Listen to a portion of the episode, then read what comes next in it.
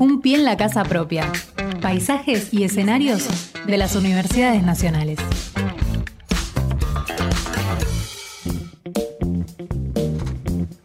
Bueno, Fernando, una de las preocupaciones que se ha tenido en los últimos tiempos tiene que ver con que eh, se agrava la amenaza de tanto en la salud humana como en la salud animal, que implica la utilización de los antibióticos, el mal uso de los antibióticos. ¿Y cuáles son las alternativas ante eso? Qué mejor que preguntarle a los expertos, investigadores, por eso estamos en comunicación telefónica con la licenciada Anabel Díaz, licenciada en biotecnología, becaria doctoral del CONICET y también de la Universidad Nacional de Tucumán. Licenciada, mucho gusto, bienvenidas y gracias por esta entrevista. ¿eh? ¿Qué tal? Buenos días a todos. Un saludo a todos los oyentes. Mi nombre es Axel Govendi y estoy con Fernando Pearson. Bueno, queríamos saber esto del estudio que han hecho los investigadores del CONICET Nueva Sur en usar bacterias probióticas como alternativa ante los antibióticos. Sí, bien.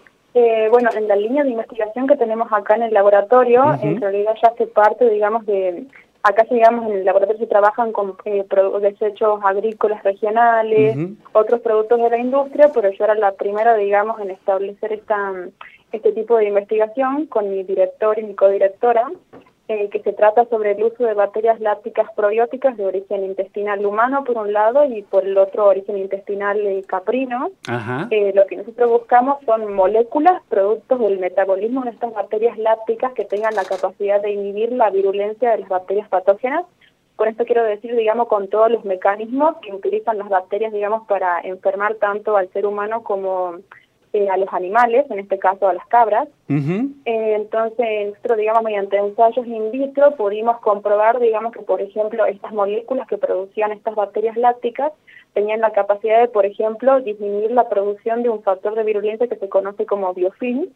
El biofilm, digamos, es una estructura bacteriana tan compleja como una comunidad bacteriana que se forma, por ejemplo, en muchos dispositivos hospitalarios, como por ejemplo en catéteres o en vías urinarias, y también se forma, por ejemplo, en la superficie de muchas industrias, en industrias alimenticias o, por ejemplo, en los equipos de ordeñe, que hay eh, cuando se ordeña una vaca o una cabra.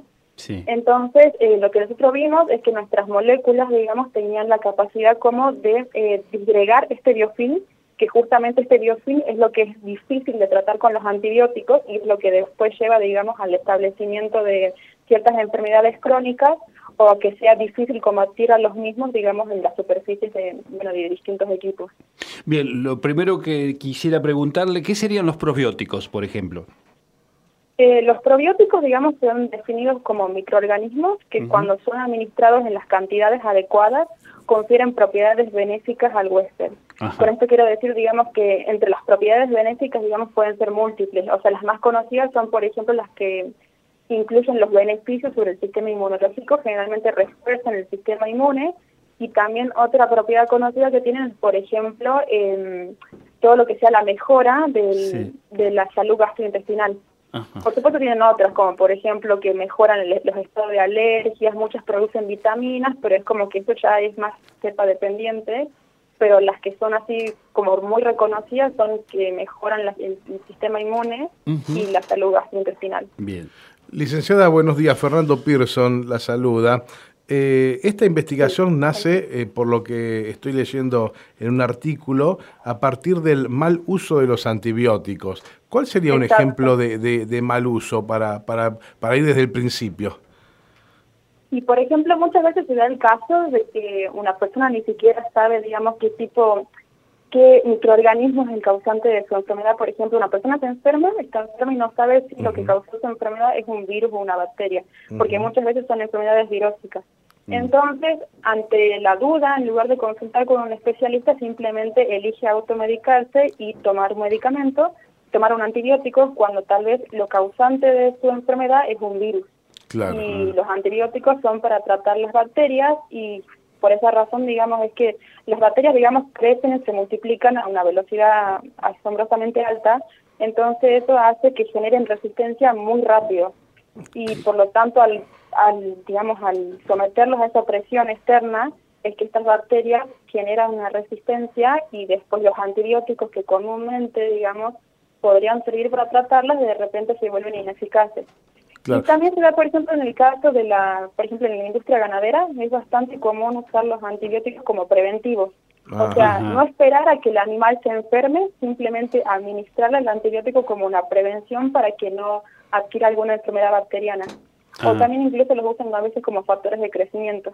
Bueno, todo ese conjunto, digamos, de malas prácticas en todos los ámbitos es lo que lleva a que cada vez estas bacterias sean más resistentes y ah. que los antibióticos que, por ejemplo, hace 20 años tenían efecto sobre estas, ya no, lo, tengan. Claro, ya no lo tengan. Eh, quería preguntarle también bacterias lácticas, ¿no? Que no solo no están en la leche, por lo que tengo entendido, sino que también se ubican eh, en otro, como la miel, tengo el vino, frutas. ¿Qué otras bacterias también eh, mutan en otros alimentos, por ejemplo?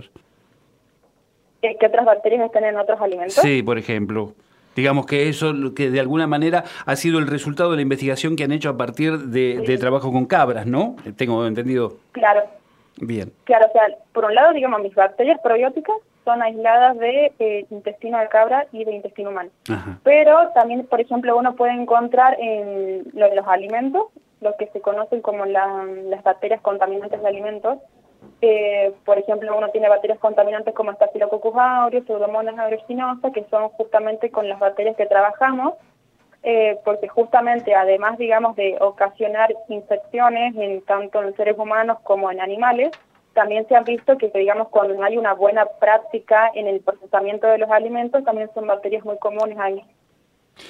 Estamos dialogando con la licenciada Anabel Díaz, ella es licenciada en biotecnología, becaria doctoral del CONICET y de la Universidad Nacional de Tucumán. Licenciada, eh, yo quiero volverla a, poner en el tema de, los seres humanos. Yo sé que la investigación en animales es importantísima, pero eh, cuando hablamos, hablamos recién de, del mal uso de los antibióticos, entiendo que se han hecho y se deberían seguir haciendo por parte del Estado campañas para que la gente no se automedique pero también debe haber otras responsabilidades múltiples, como por ejemplo la venta libre ¿eh? de antibióticos a la cual la gente no debería acceder. ¿Cree usted que hay una, una ligereza en cuanto a eso, aunque eh, al hecho de que el público pueda acceder a un antibiótico fácilmente?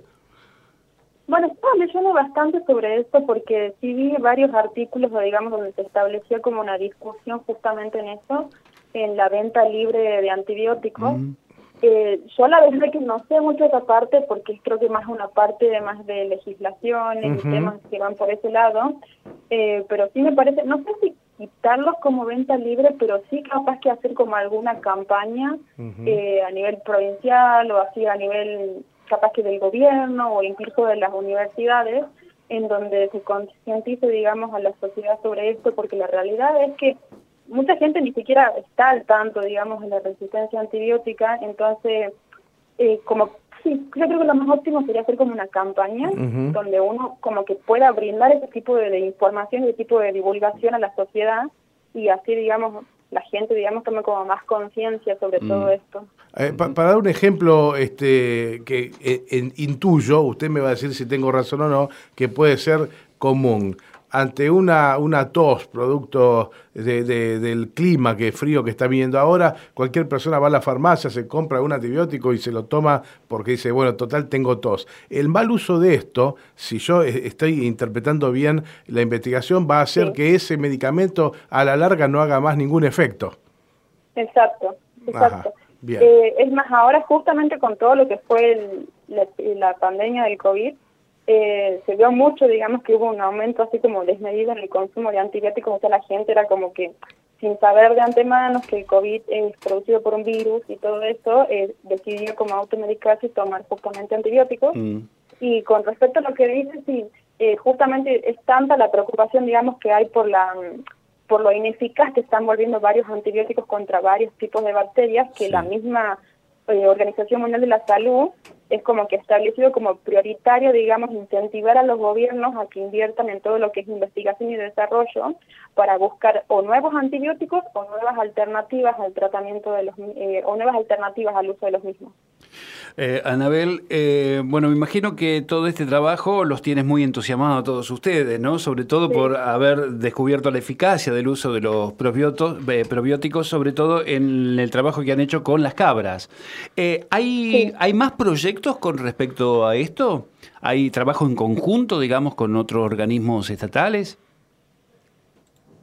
mira, por ejemplo, en el caso de las bacterias que fueron aisladas del intestino de cabra, esto es, digamos, en la fuente del aislamiento son unas cabras que son de unas granjas locales de acá de Tucumán y eso está enmarcado en un proyecto, digamos, que es del Ministerio de Producción del Gobierno de Tucumán y mm. del CIDETEC, eh, que justamente tenía como finalidad, digamos, mejorar todo lo que era la producción de leche y de queso en cabras y también, digamos, disminuir las infecciones en, en las cabras. Eh, pero eso, digamos, es como que ya es, digamos, es un punto de partida de mi tesis, pero yo ya no trabajé con esa parte, que está más relacionada, digamos, con la producción local. Bien. Eh, licenciada Anabel Díaz, muchísimas gracias por esta comunicación, ha sido muy clara y bueno, a tenerse, ¿no, Fernando, con esto, de no hacer el mal uso de los antibióticos.